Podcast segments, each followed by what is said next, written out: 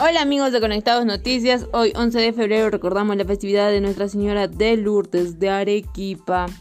Y tenemos que recordar que la enfermera del Hospital Goyeneche fue la primera en recibir la vacuna contra el COVID-19 y el nombre de esta enfermera es Mónica Villalobos Guamaní de 36 años y que fue la primera enfermera en recibir la vacuna de Sinopharm en Arequipa y trabaja en el centro de aislamiento temporal de COVID en el Hospital de Goyeneche.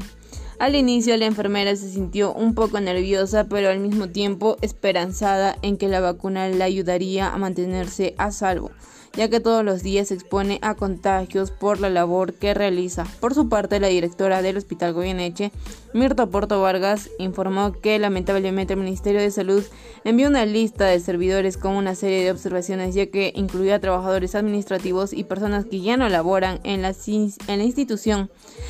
Y y otros que están en trabajo remoto. Esa lista ha sido corregida porque estaba mal formulada. Se ha colocado únicamente el personal que trabajaba en las áreas críticas. Y después otra noticia destacada tenemos que desde el 17 de febrero empezará la entrega del bono de 600 soles. El pago del bono de 600 soles anunciado por el gobierno de Francisco Sagasti comenzará a pagarse desde el próximo 17 de febrero y ratificó que este miércoles la presidencia del Consejo de Ministros. Y a partir del 15 de febrero las personas podrán consultar ya si son beneficiarias a este bono y sobre quiénes recibirán este subsidio.